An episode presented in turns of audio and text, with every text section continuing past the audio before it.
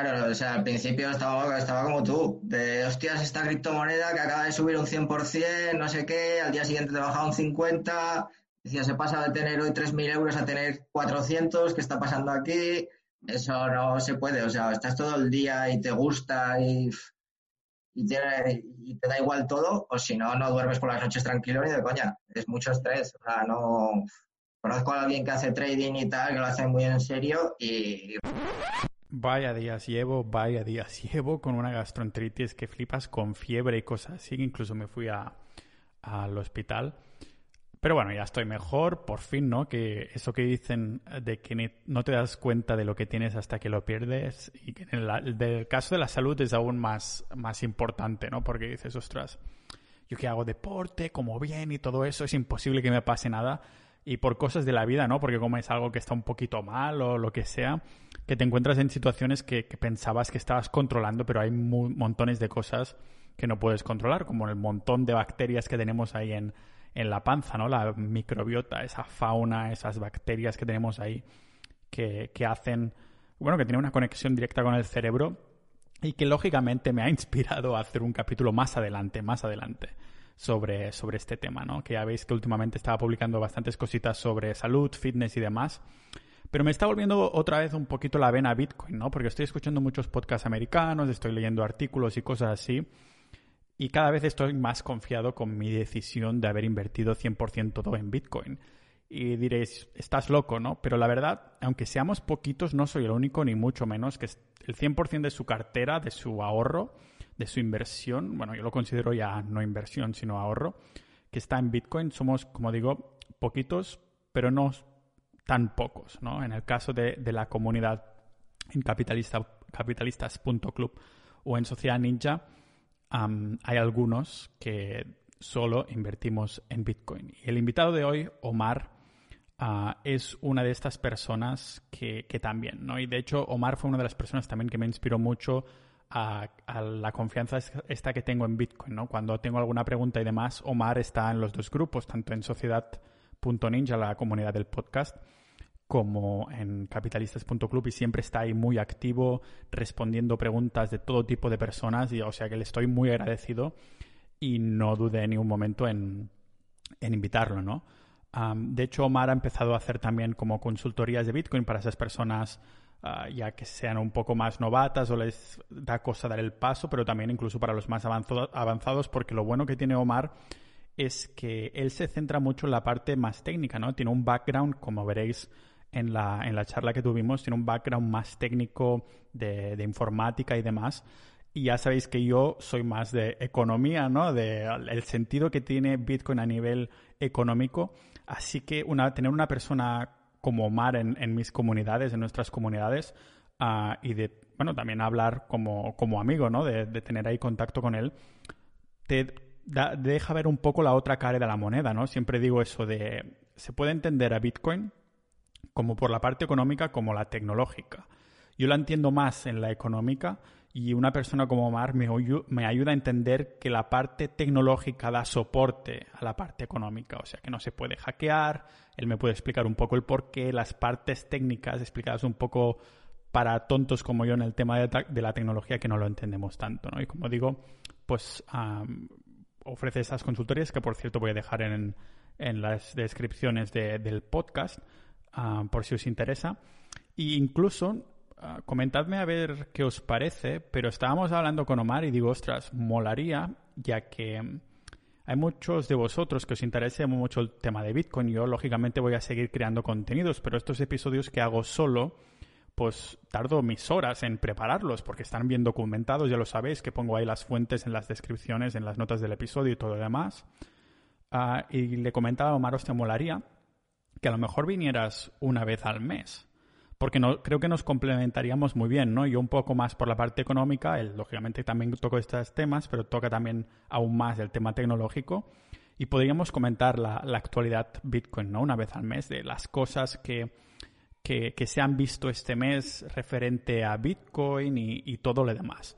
Y creo que podría ser muy buena idea, ¿no? Un poco como lo hacemos, lo que hacemos con Mario en el tema de la bolsa, pero hacerlo en el tema de Bitcoin a lo mejor que los episodios con Omar fueran 80% Bitcoin y 20% shitcoins, bueno, altcoins o como lo queráis llamar, ¿vale?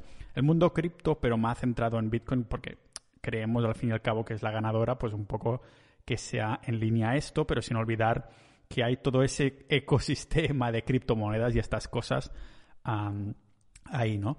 Comentadme tanto por las comunidades como si queréis usar las redes sociales a ver qué os parece a tener a, Omar, una persona ahí una vez al mes, preparar un poco el, episodio Actualidad Bitcoin y hacer un poco a ver por dónde van los tiros en, en este mundo. Creo que os molará mucho tanto esta idea de los episodios de una vez al mes con Omar como la charla que os tengo preparada hoy que, tuvimos, como digo, ya hace unos meses y que sin duda vais a disfrutar tanto como lo hice yo o tanto como estoy disfrutando cuando veo el precio de Bitcoin tanto subir como bajar, porque ya lo sabéis, si subes que se está revalorizando, si está bajando, estos días ha bajado bastante y he hecho unas buenas compras, así que no, no sé si os dais cuenta, pero los últimos tres o cuatro meses, más a la última semana de cada mes ha bajado bastante. O sea que sube mucho, y a final de mes siempre termina que hay esa final de mes cuando baja. No sé si es porque la gente vende porque necesita liquidez o lo que sea, pero estoy aprendiendo a que tal vez la última semana del mes tendría que tener un poco de cash extra porque los últimos meses hemos visto como es en la última semana del mes que siempre hay alguna bajada importante. Así que como digo, siempre estoy contento, suba o baja por estos dos motivos, ¿no? O estoy comprando barato o se está revalorizando lo que ya tengo. Porque al fin y al cabo, no es que comprara Bitcoin una vez cuando estaba a 8000, por ejemplo, y ahora espera a que sube, no, no. También lo hice esto y ahora estoy comprando igualmente cada mes. Mis ahorros van a Bitcoin, ¿no? Así que lo disfruto igualmente, tanto las subidas como las bajadas son ambas igual de mediáticas, pero yo a nivel de ahorrador de Bitcoin siempre las disfruto por todos los sitios. Sea como sea, me estoy alargando ya demasiado y otra de las cosas que disfruto son charlas como las de hoy con las de con, el, con Omar. Así que disfrutadla aquí en el podcast multidisciplinar de Pau Ninja.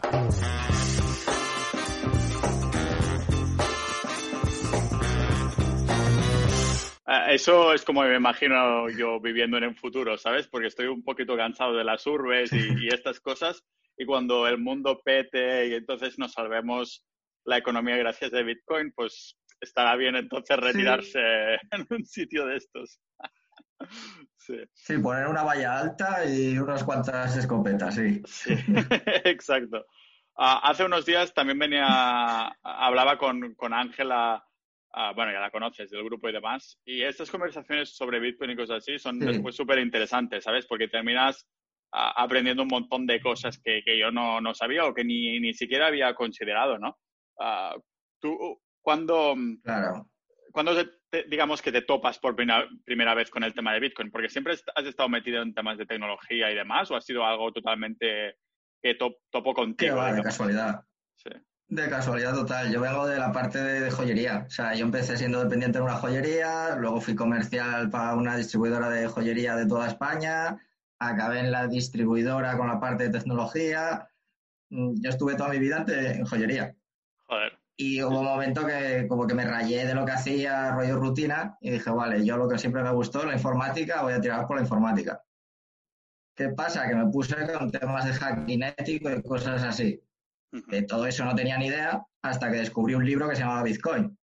es, un libro que se llama Bitcoin a secas. Eh, Bitcoin a secas, de la editorial Oswald, que son muy buenos en temas de hacking ético, del Chema Alonso, no sé si te sonará. Mm, ah, sí, que es ese que lleva un sombrero que sale en el hormiguero, ¿no?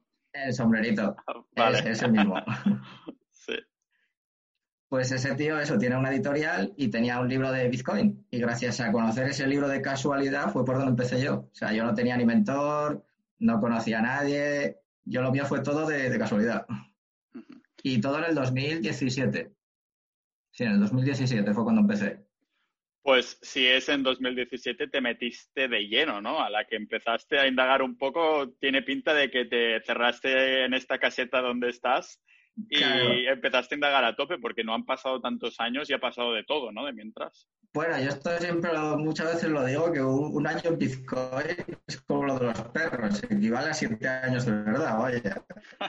han pasado muchas cosas en un año de Bitcoin. Claro, sí y... me metí, pues eso, a full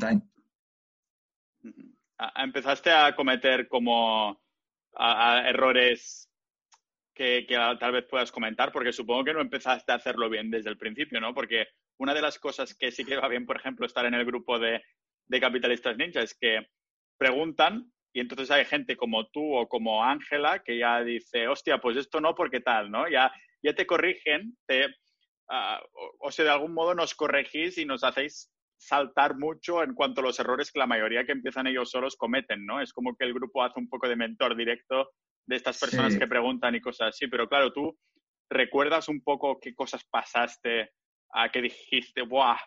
¿Cómo he, he podido...? Sí. Todas, o sea, todas las cagadas que se pueden hacer las cometí todas. O sea, no debí dejar ni una fuera. Incluso estas uh, como grupos que, más que grupos como empresas que prometen rentabilidades increíbles, que tienes que invitar a personas y cosas así, ¿eso también? Eh, de, eso no, pero bueno, yo sí que tuve, por ejemplo, metí dinero en minería en la nube, lo perdí. Yo me metí en minería física con un socio que fuimos hasta Murcia a comprar unas gráficas de segunda mano y las gestionaba yo y tal. Llevamos a tener 72 gráficas, también perdí dinero. Eh, con las altcoins lo mismo, perdí dinero con las altcoins.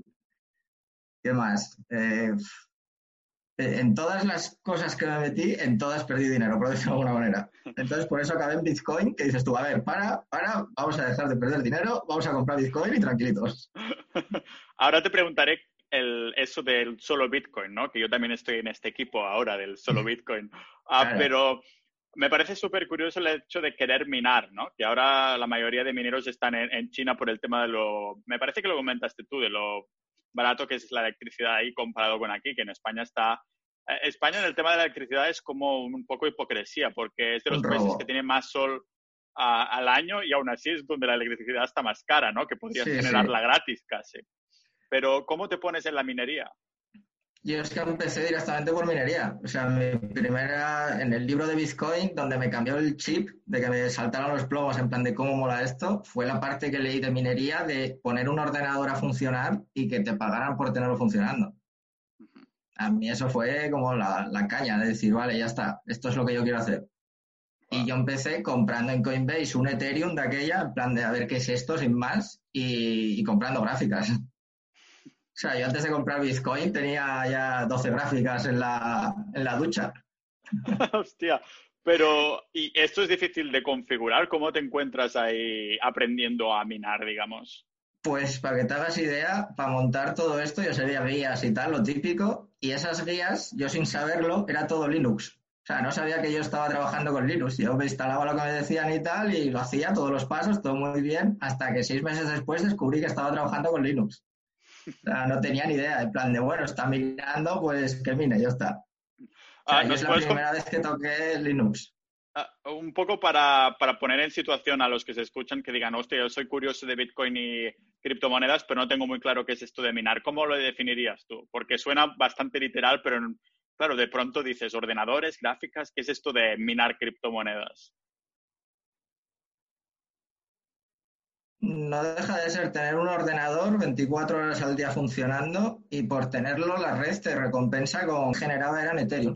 Cuantas más gráficas tuvieras, más potencia tienes, más Ethereum cobrabas al mes. Pero al mismo tiempo más pagas al mes de luz. Claro. Que nosotros al final, cuando ya el Ethereum estaba bajando de precio, que dices, uy, esto donde nos hemos metido no está maravilloso como pintaba, eh, nosotros creo que gastábamos de luz al mes 1.500 euros y recibíamos 1.000 euros en Ethereum. Era como, a ver, a ver, esto estamos haciendo el tonto, pero, pero mucho. Porque es más fácil comprar los 1.500 euros en Ethereum y nos olvidamos.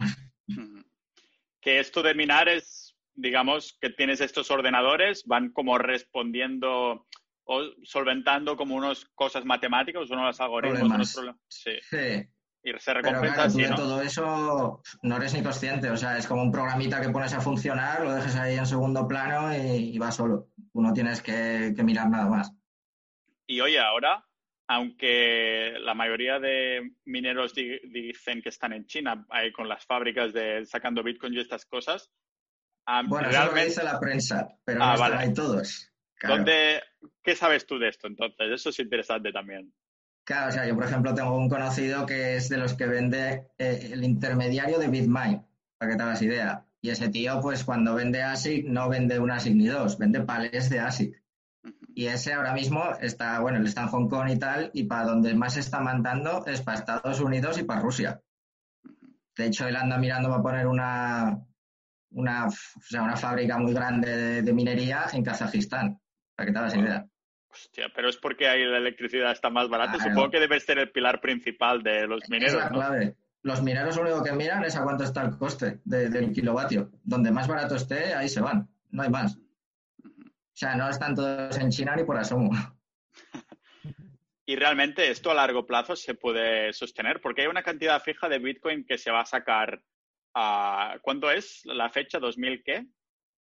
2140, ya, ya veremos ahí lo que pasa. Pero cada ciertos años también hay ese, esa, ese halving, ¿no? ¿Qué es esto del halving? El halving. Eh, piensa que ahora mismo creo que son 6,25 bitcoins los que se miran cada 10 minutos cuando haya el siguiente halving se hace al 50%. En vez de mirar 6,25 bitcoins, se miran 3,12. ¿Qué pasa? Que eso hace que los mineros gasten la misma electricidad, pero la recompensa sea la mitad. Entonces ahí hay un tiempo, un periodo que se tiene que estabilizar el precio de, lo que cuesta minarlo con el precio de Bitcoin. Claro, pero a largo plazo, ¿esto cómo se sostiene? Porque claro, entonces los mineros pueden decir, guapos, ya no vale la pena que me vaya a Kazajistán o a, a Danfakistán o donde sea. Es teoría de juegos, es pura teoría de juegos. Cuanto, o sea, que no interesa, van a salir mineros del sistema y no van a minar, entonces los que quedan dentro van a obtener la recompensa bien. En el momento que el Bitcoin vuelva a subir de precio, se van a enchufar nuevamente los más mineros. Ah, vale, eso es un poco jugando con la oferta y la demanda entonces, ¿no? Porque el precio, cuando haya menos mineros, el precio subirá porque es más escaso Bitcoin. ¿Sería así? No, escaso va a seguir siendo lo mismo. Aunque haya 10 mineros o haya 1000 mineros, se minan 6,25 bitcoins cada 10 minutos. Haya los mineros que haya. No se minan más ni menos. ¿Qué ah, pasa? que esos 6,25, si hay 1000 mineros, se tienen que pagar los 1000 mineros por esos 6,25. Si hay 100 mineros, pues son 100 mineros los que se pegan por los 6,25. Realmente son 6,25. O sea que, realmente muy barato los bitcoins, pues igual hay solo 100 mineros. Vale, vale, vale. O sea que si todos los mineros lo dejan menos uno, ese es el que cobrará los 6,25, ¿no? Los 6,25, claro. Y eso sabes que no va a pasar. Claro, eso es una de las dudas que tenía precisamente, porque no van a dejar que todo el pastel se lo lleve uno, ¿no? Efectivamente. Entonces es teoría de juegos pura y dura. Cuanto más recompensa haya, más mineros va a haber y cuanto menos, o sea, cuanto más barato sea el Bitcoin, menos mineros habrá. De ahí que el precio determina casi los mineros que hay. O sea, los mineros en el fondo no pintan nada, solamente aseguran la red. Vale. Después de esta experiencia minando que dijiste, vale, los números salen en rojo, ah, ¿qué pasó después? Ah, ¿Cómo dijiste, me olvido de Ethereum y voy solo a Bitcoin? Eh, bueno, yo Ethereum sigo teniendo mis Ethereum de haberlos mirado y tal, porque, a ver, el proyecto sí que mola mucho, pero de cara a dinero no es dinero duro como Bitcoin. O sea, Bitcoin sí que es una moneda fuerte, es escasa, tiene unas condiciones que no va a tener nadie más. Entonces, antes de, de pasarme solo a Bitcoin, yo estaba metido en altcoin cuando estaban subiendo los 2017, que eso era, vamos, de un día para otro te doblabas estaba ahí de trader, haciendo trading de monedas, no sé qué, Buah, soy el puto amo, mira cuánto pasta me gano, no sé qué, esto está muy bien, hasta que llegas al tope y ves que empieza a bajar todo, pero a la velocidad de la luz. dices tú, hostia, igual yo no era tan bueno haciendo el trading, ¿sabes? Es muy fácil ganar cuando todo sube, pero cuando baja la hostia te la comes entera. Claro, eso va muy bien para manejar el tema de los egos en tanto la inversión como el trading porque cuando va bien te piensas que, es porque lo has hecho bien y cuando va mal, bueno, es, joder, te, pone a, tu sitio, ¿no? Un poquito. Ah, entonces, vale, digamos que mantienes Ethereum y lógicamente el Bitcoin que has ido comprando, ¿tienes alguna cripto más? Eh, básicamente Chrome, pero porque es un proyecto de comunidad, hace masternodos, que conozco a la gente que está detrás, es muy parecido a Bitcoin en el tema de que no hay CEO. Eh, es totalmente distinto a, una criptomoneda normal. Pero vamos, que hablando de, beneficios y tal, lo mismo, tiende a estar bajando de continuo. Mm. sea, yo qué sé, de pasar de 5 dólares a estar ahora a 4 céntimos o 6 céntimos, que debe estar una cosa así. Wow. Sí, eso debe asustar, bastante. hablaba, hablaba con Ángela precisamente también un poco del capital que ella tenía uh, puesto en Bitcoin. Y ella dijo, es que yo tengo más del 90% de, de mi capital en Bitcoin. Y muy convencida. Y claro, a mí me convence también, ¿no? Digo, hostia, se nota que le pregunto cualquier cosa, sabe responderme y digo, ole tú, porque sabes que esta estrategia es súper, o sea, que estás, yo siempre digo, ¿no? Que hay más de una estrategia ganadora, pero que lo que gana no es la estrategia en sí, sino seguir esa estrategia al pie de la letra y no dejar de creer en ella, cambiar a otra. Eso es lo que te hace perder tiempo, dinero y estas cosas, ¿no? Uh, tú, digamos que el porcentaje más alto que de, capital que tienes de, las criptos y cosas así vendría a ser Bitcoin ahora mismo, ¿no? También.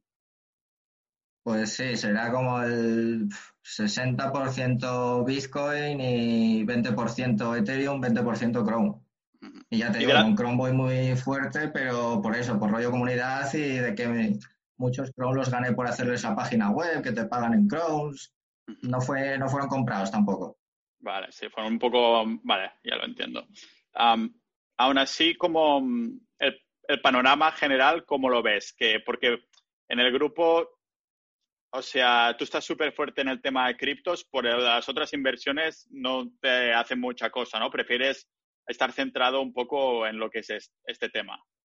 Bueno, yo por ejemplo también tengo algo de plata física, pero porque llevo toda la vida eh, metido en el gremio de la joyería. Entonces, bueno, lo tengo bastante más fácil. O sea, yo conseguir un kilo de plata en físico no me cuesta nada.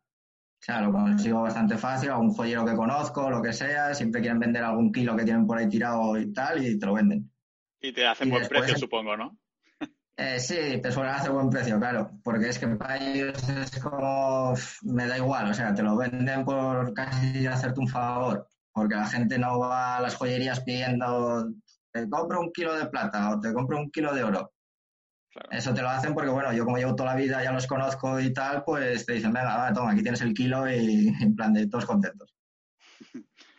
Pero, por ejemplo, nosotros, o sea, tanto mi novia como yo andamos en inmobiliaria también metidos. O sea, en temas de inmobiliaria, de mirar algún piso para invertir y cosas así, lo andamos mirando bastante.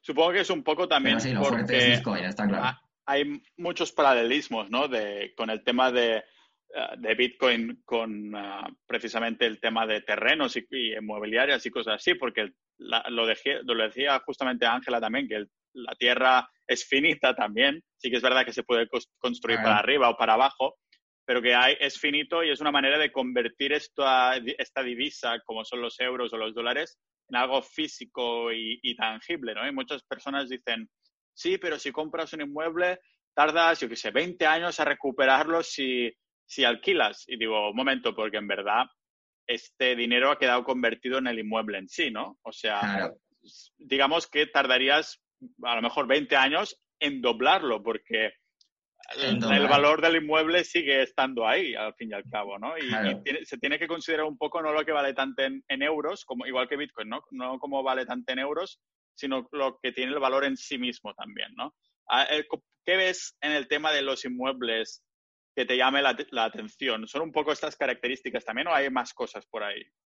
Bueno, la idea es sobre todo que es un activo. Bitcoin no, no es un activo que te dé todos los meses un dinero. La idea que tenemos mi novia y yo es con el Bitcoin que se revalorice, que suba de valor y cuando sube de valor comprar un inmueble. Y ese inmueble es el que nos da como un dinero de, ser un activo. Lo que molaría, es ser un activo. Molaría que comprar el inmueble directamente vía Bitcoin, ¿no? Mandar los Bitcoins y que esto te compre el inmueble sin tenerlo que cambiar a euros y demás.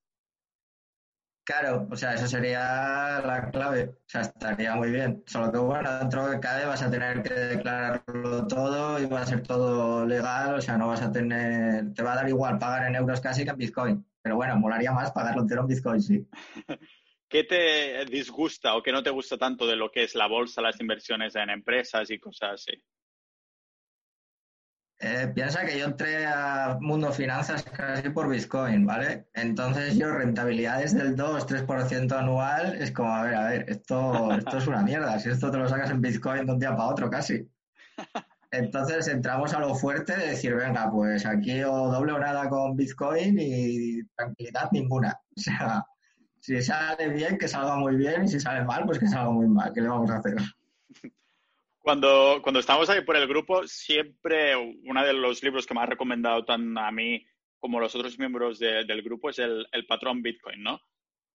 del mismo modo que cuando ah, leíste ese libro de, que se llama Bitcoin a secas, como, como, lo hemos llamado, que te cambió tanto y dijiste, wow, tengo que indagar en este mundo, ¿cómo te cambió el libro de El patrón Bitcoin en sí? Porque digamos que ibas en una dirección específica y este libro te hizo tirar un poquito más a la derecha, para llamarlo de algún modo. O sea, ¿cómo te cambió este libro a tu visión en Bitcoin y el panorama general de lo que son las criptos, el dinero y eso?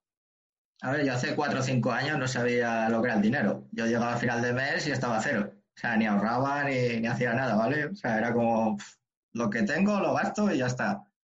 Gracias al patrón Bitcoin empecé a descubrir un poco lo que era el dinero. O sea, lo que era tener dinero, por qué este dinero es mejor que el otro, por qué el fiat es peor. o sea, sobre todo aprendí cosas del dinero, no tanto de Bitcoin como del dinero. Porque el Bitcoin es como, primero tienes que entender qué es el dinero para después entender qué es Bitcoin.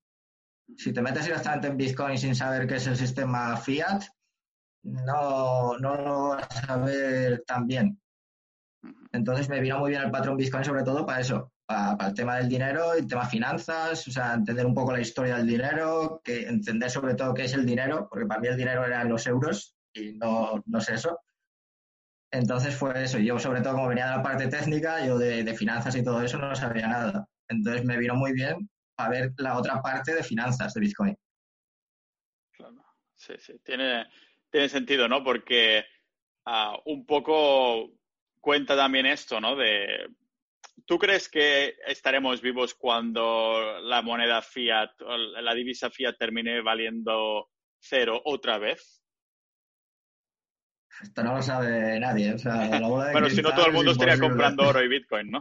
claro, a eso te voy. O sea, yo creo que al sistema fiat le queda muy poco. O sea, no puedes imprimir las cantidades absurdas que se han imprimido estos, seis meses atrás. O sea, estás haciendo que nuestros euros que tienes en el bolsillo valgan mucho menos. Entonces es normal que un edificio, un piso o lo que sea, igual que Bitcoin o igual que el oro, valga más respecto al fiat, porque cada vez hay más fiat cada vez hay más euros, cada vez hay más dólares, o sea, están imprimiendo cantidades astronómicas.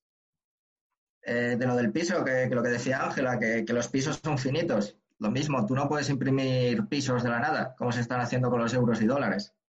Los euros y dólares se están imprimiendo de la nada. Entonces, claro, es normal que, tus euros y dólares valgan menos respecto a un piso también.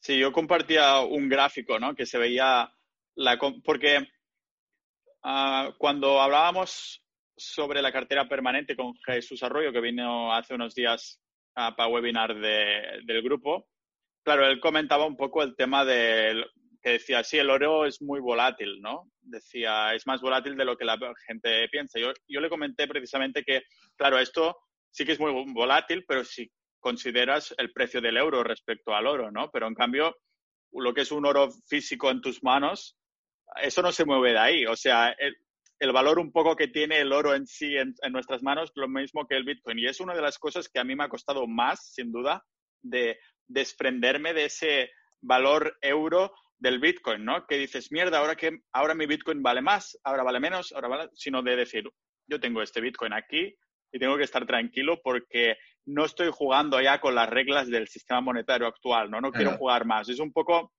¿A ti te costó hacer este cambio de chip?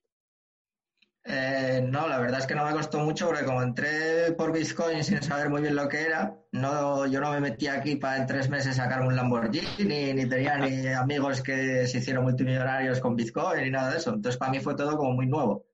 Entonces yo entré poquito a poco, mirando un poco cómo iba el tema y, vamos, no me costó ver que un Bitcoin es un Bitcoin, ya está. Puede costar más o menos, pero es un Bitcoin. ¿Fue un poco lo que te descubrió el libro del patrón oro? O sea, ¿fue un poco este libro el que te enseñó esta, esta ética, para decirlo así? Eh, sí, sobre todo ese. Sí, porque Internet del Dinero también me lo leí antes, pero Internet del Dinero no te explica explica más la parte técnica de cómo funciona Bitcoin, de qué es Bitcoin, por qué va a ser dinero dentro de una red, pero no te habla de ningún momento de, valor económico, ni de precios, ni de dinero, ni nada por el estilo. Entonces el que me cambió el chip fue eso, el patrón Bitcoin. Y supongo que, claro, tanto informarte y, y estas cosas, debes haber visto por la red un montón de, de estafas piramidales, un montón de intentos de sacar la pasta a otra gente. ¿cómo, ¿cómo, has sabido tú defenderte de esto y, no caer? ¿Es después de ver a otras, otros ejemplos de gente que ya le han sacado el dinero o has sido intentando utilizar el, el sentido común o cómo fue un poco? Tú piensas que yo también caí en alguna estafa. O sea, yo, por ejemplo, invertí en una ICO y en la única ICO que invertí fue estafa. Ya está. Fue como, vale, de una a una vamos a dejar las ICOs aparte, que esto no es para mí. ¿Qué es esto de la ICO?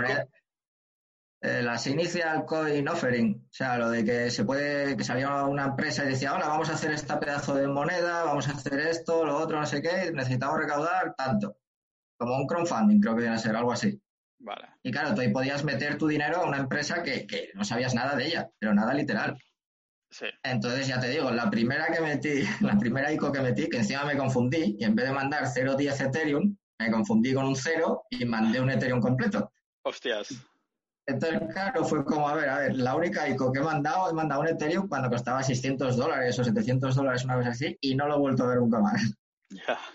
Entonces fue, vale, las ICOs pasamos de ellas. Luego en monedas me pasó lo mismo, de meterme en una que era de masternodos, que molaba mucho, no sé qué, no sé qué, no sé qué, y más de lo mismo, era una estafa. Yo la compré a 27.000 satosis cada moneda y ahora vale 22 satosis. O sea, es otra de las hostias que dices, vale, vale, también nos olvidamos de esto. Entonces es como en minería en la nube lo mismo. Yo en minería en la nube perdí dinero con Genesis Mining, con Crypto Mining Farm, con todas, ¿vale? Me metí en todas. Pues perdí dinero también con todas. Entonces es como, después de ver que he perdido dinero con todo, dices tú, a ver, vamos a Bitcoin, a lo tranquilito, porque si no hay que informarse mucho y estar muy seguro dónde metes el dinero, porque es que encima en Bitcoin la mayoría se estafa. O sea, hay muy pocas cosas que digas tú, hostia, lo están haciendo muy bien, es para ayudar a la gente, se puede invertir aquí que detrás haya una empresa en tal sitio. Cuando te pones a mirar dónde están las empresas, están en las Islas Caimán, en Chipre, en Malta, en cualquier sitio, pero es un sitio normal que dices, a ver, si ya te vas a Malta a hacer una empresa, es por algo. Es por algo, claro. Porque la primera, la primera criptomoneda fue Bitcoin, ¿no? Sí, sí, claro. Y después, todo lo que viene ahora, digamos que es morralla pura. O sea, realmente hay un uso detrás de las otras criptomonedas, porque cuando se crearon, se creó el concepto criptomoneda gracias a Bitcoin, entre comillas, ¿no? Cuando salió Bitcoin como un... Ah, se creó este tipo de activo, o más bien este tipo de refugio nuevo, ¿no? Este, este apartado aparte, esta categoría aparte, las que mirar cuando estás mirando inversiones o refugio. Ah, pero todo lo que viene aparte de Bitcoin, ¿tiene sentido algo o realmente es morralla pura? A ver, hay sentido. Por ejemplo, Monero, Monero mola mucho. Es una copia de Bitcoin, pero orientada sobre todo a la privacidad, anonimato, tampoco tiene un CEO detrás. Es una moneda que, que puede tener su sentido. Ethereum lo mismo, o sea, Ethereum lo que han hecho está muy bien. O sea, puedes hacer los smart contracts, puedes desarrollar muchas cosas sobre él. ¿Qué más hay por ahí? Eh, poco más, ¿eh? Tampoco te creas tú que hay muchas más. O sea, habrá otras dos o tres. O sea, de las 6.000 que hay en CoinMarketCap, igual útiles, útiles son 20 o 25. Lo otro es una copia de una copia. 6.000 y pico debe de haber en CoinMarketCap ya, ¿no? Joder. pues ahora te lo digo, pero por ahí va a andar la cosa. Porque el único que es dinero de todas estas criptos, de todas esta lista, es Bitcoin. Eh, sí, por la escasez, por cómo está hecho, por... Mira, estoy mirando ahora mismo criptocurrencias en, en CoinMarketCap 7800. vale, aún así, el único de estas 7800, la única que es dinero es Bitcoin. Aún así, hay algunas, como dices tú, a lo mejor unas 20 que pueden tener una cierta utilidad y una aplicación y puede ser interesante tal vez, invertir para personas que se están pensando en, en ir a largo, ¿no? Mm, el tema de Bitcoin es que es escaso, cada vez hay menos y todo eso la mayoría de monedas alternativas no lo tienen. Por ejemplo, Ethereum todavía no tiene tope por arriba, o sea, no sabes cuánto es el máximo de Ethereum que se van a minar. No se ha dicho, es en plan de, bueno, lo dejamos ahí, seguimos mirando hasta que nos apetezca.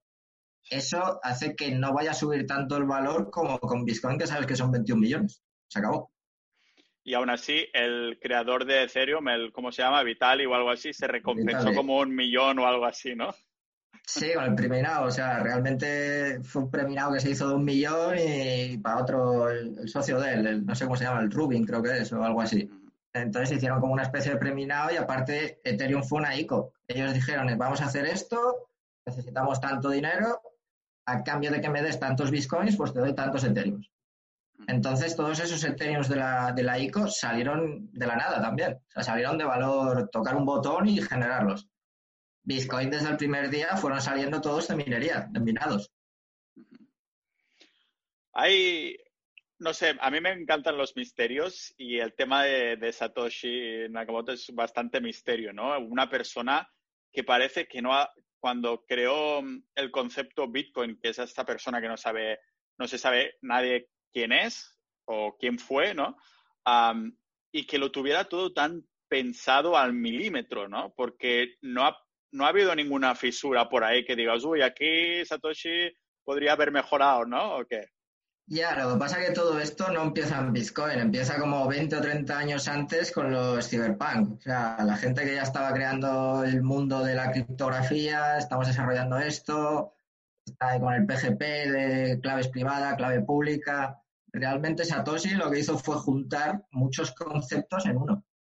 Podríamos llamar a yo creo que podríamos llamar a Satoshi multidisciplinar o multipotencial porque fue juntar un montón de cosas, pero claro, para hacer algo así tenías que tener conocimientos de todo tipo, ¿no? Tanto de dinero, tanto de tecnología, como un montón de cosas. O sea, debe ser un polímata natural que pudo juntar todas estas cosas, o eso creo, quiero creer yo. Y yo, por ejemplo, sigo pensando que fue un grupo, que no fue uno solo, que fueron varios, serían tres o cuatro por lo menos.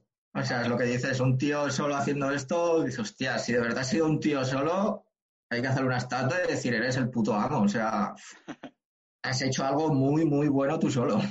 Al lado de una estatua, al lado de la estatua de King Jong-un o algo así. Nada. Ah, lo que me sorprendió también cuando estaba preparando algunos artículos sobre, para el blog sobre, para explicar Bitcoin así, en plan lenguaje fácil, ¿no?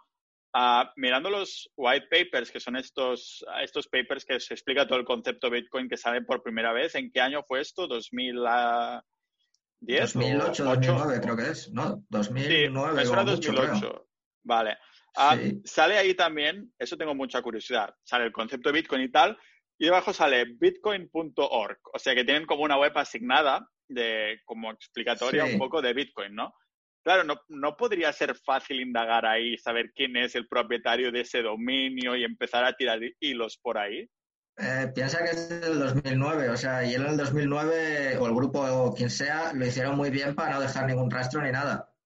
O sea, por mucho que tires tanto para atrás, es muy difícil. Y aparte, Bitcoin.org ahora es de otra persona y no, no tiene nada que ver. O sea, yo podía haber hecho, tú puedes ser Satoshi y yo llevo Bitcoin.org. O sea, no, no tienes por qué estar relacionado ni nada. Vale, vale. De hecho, a día de hoy sigue siendo como la página de referencia por eso, porque fue la que dijo Satoshi que, era como, bueno, y toda esta información la vamos a meter en esta web. Pero luego cada uno se puso a meter la información que, él quiso. O sea, no, no era la página de Satoshi, vaya. está todo pensado al milímetro, ¿no? Porque incluso también hablando con Ángela, yo le planteé esta duda que tenía, a ver cuál es tu opinión al respecto, ¿no? De que hay algunas pocas cuentas, no sé si es una o pocas o unas poquitas cuentas de direcciones Bitcoin que tienen un montón de Bitcoin, ¿no? Que esas cuentas no mueven estos Bitcoin de hace un montón de tiempo, pero esto también está hecho adrede, ¿no? Bueno, adrede, piensa que, eso fue lo que él minó cuando nadie minaba. Lo que hablamos de la minería. Si solo estaba Satoshi minando, pues le llegaban los Bitcoin. Entonces llegó a acumular, creo que es un millón de Bitcoins o algo así ese millón de Bitcoin, si nunca nadie los usa, Bitcoin todavía es más escaso de lo normal porque en vez de 21 millones de Bitcoins hay 20. Sí, aparte de esto hay un concepto interesante, ¿no? Que ah, ahora con los tiempos que corren, eh, imaginamos que el gobierno corrupto de cualquier país se da cuenta del poder que puede tener Bitcoin, ¿no? de intentar querer monopolizarlo, ¿no?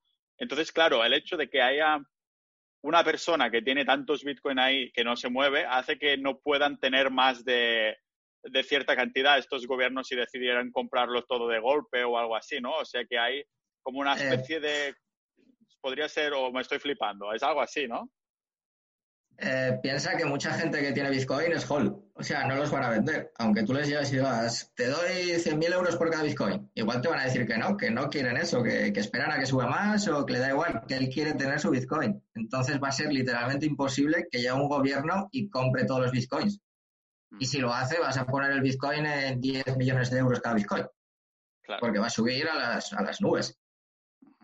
De hecho, lo que hizo Estados Unidos con lo de Silk Road, con lo de, con lo de Ross, Ross Ulbricht, que era el que llevaba Silk Road y tal, todos los bitcoins que tenía los, eh, los incautaron. Incautaron, no sé si 600.000 bitcoins o una burrada así, y los vendieron. A y ver, se a ver, a subasta y los vendieron. ¿a ¿qué es esto del Silk Road? Ah, Silk Road, porque me suena un poquito, era un portal, ¿no? Eh, un eBay donde se podía vender más o menos cualquier cosa. O sea, yo creo que todos conocemos Bitcoin por el sitio, o sea, por la cosa con la que se pueden comprar órganos, drogas y armas. Pues todo eso, por decirlo de alguna manera, se hacía dentro de Silk Road, que era nada, un eBay que hizo Ross Ulbricht, que es como una plataforma que hizo un eBay y donde la gente podía intercambiar usando Bitcoin como moneda de pago. Entonces hubo toda la movida con Ross Ulbricht y tal, y el gobierno del FBI le incautaron todos los bitcoins que tenía de aquella, que eran una burrada, porque claro, de aquella no valían casi nada. Entonces igual hablaban de 500.000 o 600.000 bitcoins, una, una burrada. Y lo que hizo el FBI y el gobierno de Estados Unidos fue poner una subasta y venderlos. ¿Y a qué precio estaba eso en ese momento? Ni idea, pero es ya de hace años.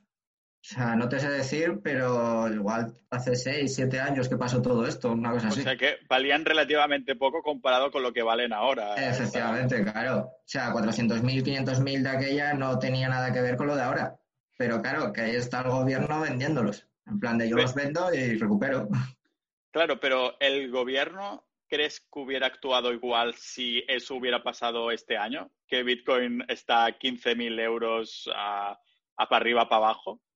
Eh, si encuentran un portal donde se venden drogas, órganos y tal, pues seguramente volverían a hacer lo mismo, de ir a por el dueño o a por el creador o llámalo como quieras. Y si le pillan Bitcoin por el camino, pues se los quedan.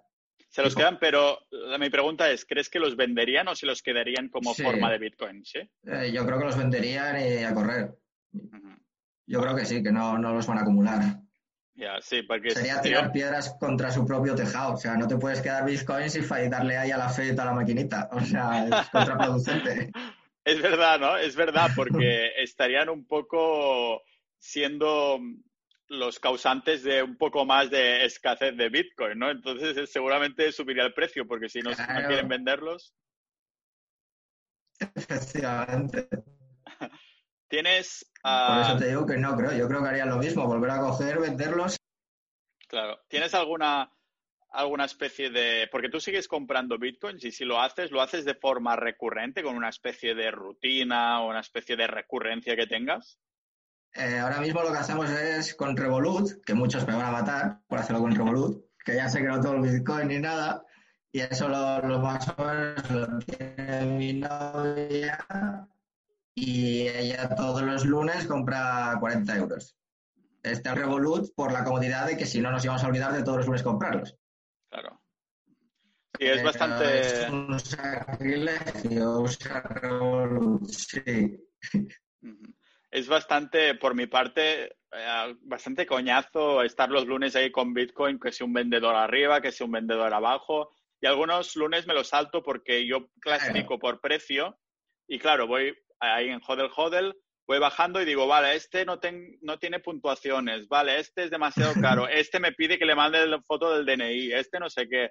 Entonces, claro, hay algún lunes que digo, hoy no voy a comprar porque me sale un poco, me estoy tirando piedras en el tejado, ¿no? Pero hay algunos lunes que se alinean los astros y digo, hostia, el primer vendedor es el que está más barato, el que puedo comprar poquita cantidad, el que tiene buenas valoraciones y de hecho ya he comprado antes y, y todo eso, ¿no? Tú, Hodel Hodel, ah, ya no, digamos que no lo utilizas y tiras, digamos, por, por Revolut, por lo que es la comodidad, pero claro, entonces ah, pretendes venderlos, digamos, en un futuro o, o quieres hacer... Efectivamente. Vale, Eh, usamos como dos cosas. Por un lado, Revolut, que te da la comodidad de saber que todos los lunes en automático te lo compra y te olvidas de ello, o sea, no ni miramos para ello. Y luego yo cuando vamos a comprar eh, P2P, eh, aquí en Oviedo hay una tienda que se dedica a eso, a la compra-venta de Bitcoin. Entonces yo voy allí con él en mano, le digo, toma, dame 100 euros y métemelos en esta dirección. Entonces ahí sí, ahí ya estás comprando los Bitcoin que son para holdear. Vale, ¿cómo funciona esta tienda de Oviedo? ¿Qué comisiones tiene y por qué les interesa vender Bitcoin? Eh, creo que sobre el 6%, una cosa así, lo que suele cobrar. Creo que cobra un 6% a la compra y a la venta. O sea, le puedes ir a comprar o le puedes ir a vender. Y eso es un 6% o una cosa así. ¿No te pide ningún tipo de datos ni nada de eso? Eh, sí, si tú quieres, te hace factura y todo, y todo normal. Si le vas a pedir 5 bitcoins, va, a ser con KIC sí o sí. Claro, no vas a llevar ahí con 70.000 euros en mano y decirle, toma, dame 5 BTCs. Ahora, si vas a pedir 100, 200, 300 euros, cifras así más normales y tal, pues, pues lo puede hacer sin KIC. De momento, es, es una tienda como de tecnología, ¿no? Eso en teoría. Ah. No, no, es tienda, se llama Bitcoin. Ah, vale, hostia. Bitcoin, ya está. Ah, que es su negocio, uh, Bitcoin. Sí, sí, solo compra y vende Bitcoin, ya está. Bueno, y unos layers que tiene por allí, ya está. Un momento, entonces, ¿por qué necesita una tienda? ¿No podría hacerlo en la esquina de, la calle? Eh, sí, sí, sí, fue lo que dijo ahora con la cuarentena, que claro, que con esto de la cuarentena que lo obligaron a cerrar, él siguió trabajando casi lo mismo desde casa, pero a la hora de conseguir contactos y que te venga más gente y tal, es mucho mejor estar en una tienda, claro. Casi que para hacer algo así mejor te montas un chiringuito en la playa que hace sol y ves a la gente ahí en bañador y estas cosas, ¿no? Y, ofreces exactamente lo mismo. Sí, pero aquí en Asturias playa serían dos meses al año, ¿eh? O un mes al año, no... Claro. El resto de días se va a estar lloviendo.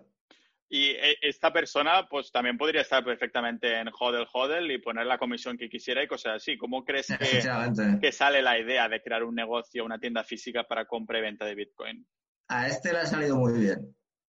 O sea, sé que le ha salido muy bien y tal, pero ni idea, ni idea de cómo lo hace. O sea, por ejemplo, eh, por ejemplo, es el que registró el logo de Bitcoin. O sea, el logo de Bitcoin en España está registrado y lo registró este con su abogado.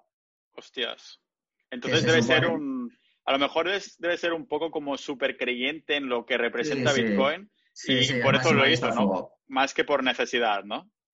Eh, bueno, él también necesidad, quieras que no, él era, él era camarero. O sea, pasó de ser camarero y tal a poner una tienda Bitcoin. O sea, él también arriesgó mucho, pero bueno, él confiaba en Bitcoin y confiaba en ese negocio y para adelante. Y sé que le está yendo bastante bien por eso, por, la gente que va y tal. Es que a la hora de, de toda la gente de Asturias ahora mismo es una ventaja enorme poder ir en mano allí a comprarlo delante de una persona que te da confianza, que sabes que tiene una tienda, que sabes que vas allí y hablas con una persona, no hablas con el soporte técnico de Coinbase. Ya. cuando pase por Asturias algún día, cuando no haya pandemia, ya le pegaré una visitilla y, a ti también. ¿Te da confianza, te da igual de confianza el oro que Bitcoin?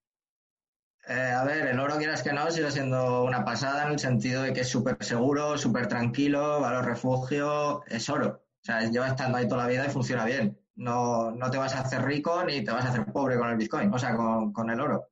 Pero sabes que, bueno, que a la larga lo mismo, tiende a subir mucho más tranquilo, pero bueno. Hay algunas preocupaciones, ya escuchaste el podcast con Lunático, ¿no? Que dice, sí, es escaso en la Tierra, pero a nivel espacial la cosa ya cambia, ¿no? Hay, hay como ese miedo para algunas personas que dicen, uy, mejor solo Bitcoin como refugio y me olvido del oro. Tú tienes, comentabas que tienes plata, tema oro físico lo has tocado, ah, porque en temas de joyería lo debes tener detrás de la mente, ¿no?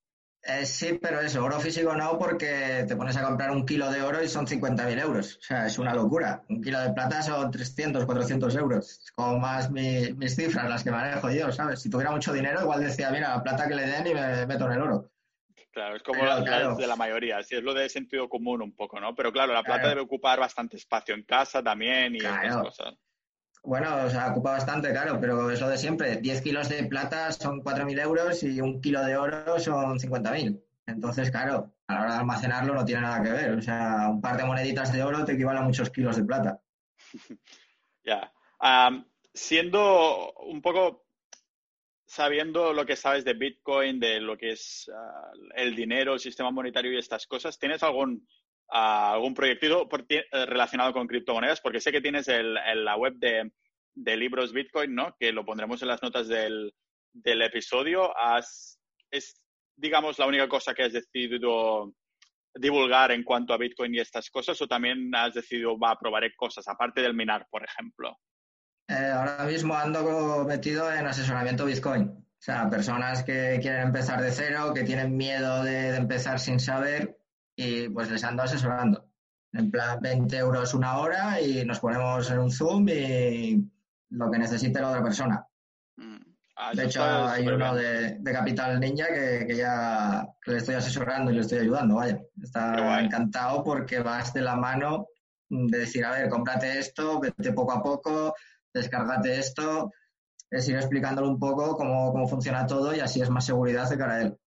En la comunidad de capitalistas ninjas, ah, creo que me incluyo, nos habéis guiado un poco ya por la dirección correcta, ¿no? Porque hay más de una persona cuando entra, cuando entra al grupo siempre hay alguien que al cabo de unas semanas o meses que entra, estoy pensando en comprar esta cripto o qué tal invertir en esta plataforma que me da tanto por ciento en tal, ¿no? Entonces ya decimos, eh, usa la lupa y mira lo que te dice Gintao y lo que te dice Ángela, ¿no? Y yo creo que habéis ahorrado un montón de dineros y, y, dolores de cabeza a muchas personas y yo creo que de las cuales me incluyo, ¿no? Porque yo creo que por las experiencias que tuve en el pasado, ni me hubiera mm, preocupado de comprar otro tipo de criptomoneda como es Bitcoin, ¿no? Porque yo antes había especulado en Ethereum, pero no era Ethereum de verdad, sino que lo hacía a través de eToro, la plataforma de social trading. Y más que nada compraba y vendía en cuestión de una semana. Y eran cantidades importantes, o sea, estábamos hablando, para mí al menos, cinco cifras, ¿no? Y entonces, claro, me pillaba un estrés increíble.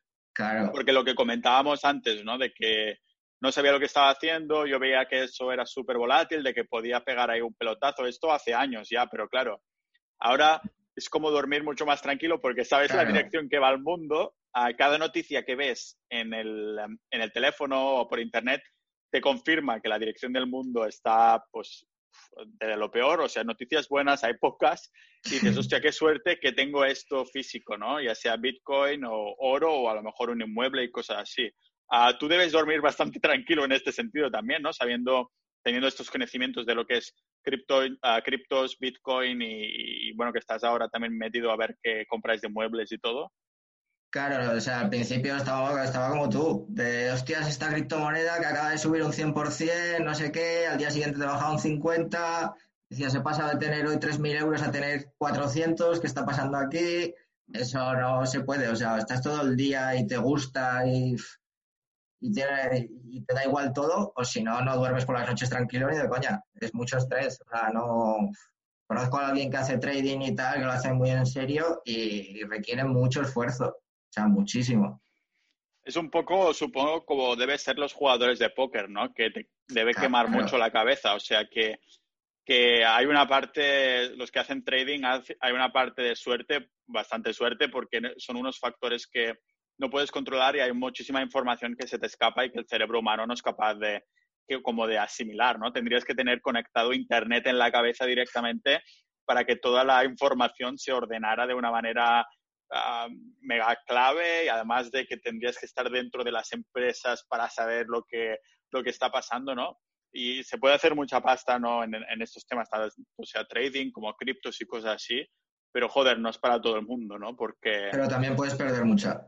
Claro, sí, sí, sí, sí. Es, de eso, ¿no? Ah, hay que tener, hay que tenerlos bien puestos los cojones para poder decir, hostia, si los pierdo no pasa nada y a volver a invertir y a volver a ganar. Yo si los perdiera, es que me afecta, como siempre digo, me afecta mucho más perder la cantidad que no ganarlo. O sea, si yo pierdo 10.000 euros, me afecta muchísimo más negativamente que lo contento que me pongo si gano 10.000 euros. Claro, claro. Sí, sí, yo lo mismo. Yo, por ejemplo, también tenemos amigos, tengo amigos que juegan al póker y tal, muy buenos, y lo de siempre, ¿sabes? Que por cada uno que gana al póker dinero, hay 10.000 que lo pierden.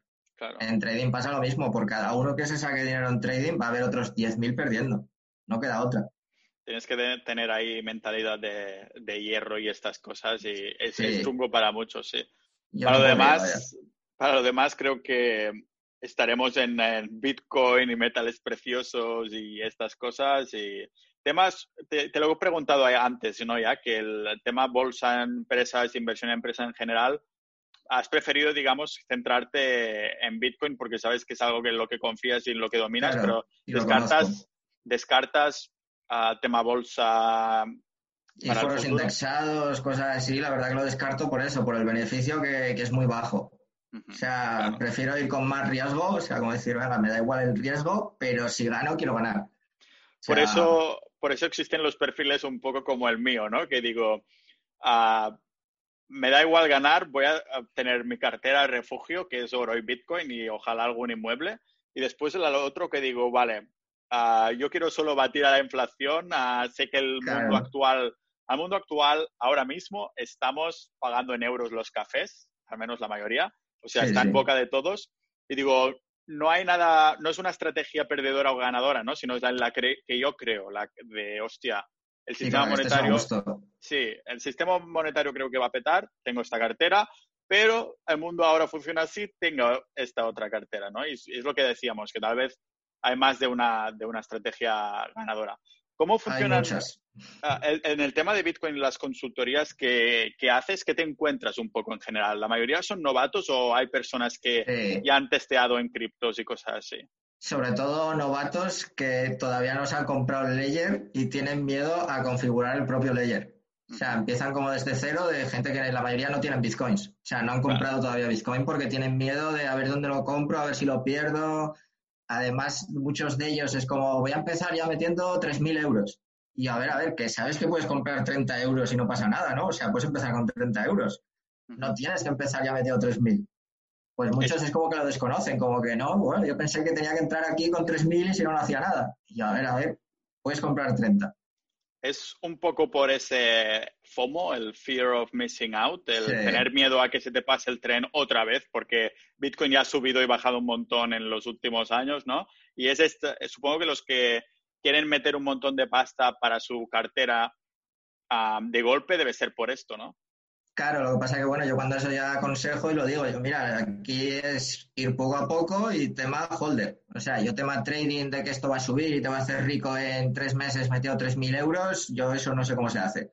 Yo lo que hago es, mira, empezamos poco a poco, de, toma, aquí tienes 40 euros, vamos a empezar con estos 40 euros, a moverlos a esta cartera, ahora vamos a configurar el layer que te has comprado súper básico. Empiezas como poco a poco. O sea, a nadie le digo, mete los 3.000 que lo estás haciendo bien les digo, a ver, no metas 3.000 euros hasta que tú no digas, venga, voy a meter los 3.000 porque estoy seguro. ¿Cómo, ¿Qué les dices que es el motivo final? O sea, ¿cuál es el objetivo final para tener Bitcoin a largo, a hacer hodl? Eh, sobre todo la falta de confianza en el sistema fiat. O sea, la mayoría de los que me vienen es por eso, es en plan de, a ver, no paran de imprimir y esto es insostenible. O sea, por algún lado esto va a fallar son, personas, son personas que antes nunca se habían preocupado de esto, pero digamos que viendo las noticias de que hay impresión de dinero a tope, que entonces se empiezan a mirar un poco por, por internet qué alternativas hay. Es un poco este tipo de perfil. Y o gente que igual está metida en bolsa y ve que la bolsa no para de subir cuando todo el sistema se está cayendo a trozos. O sea, no puede ser que Zara suba su valor en bolsa y tenga todos los negocios cerrados. Algo falla, o sea, algo no les encaja y es cuando descubren Bitcoin, que bueno, que podrá ser mejor o peor, pero es escaso, funciona sin nadie detrás, es invergable, tiene muchas ventajas que, otras cosas no lo tienen. Y bueno, la mayoría eso, la mayoría empiezan como probando, de desconozco qué es Bitcoin, ¿vale? O sea, tienen conceptos de Bitcoin de eso, de lo que sirve para comprar órganos o lo que sirve para comprar droga. ¿Será que no se pueden comprar órganos o droga con, en euros, no?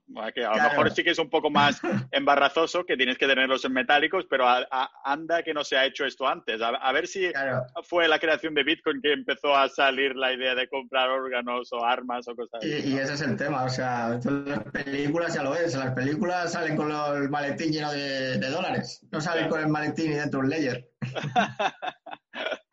Madre Dios. Sí, es verdad, es verdad.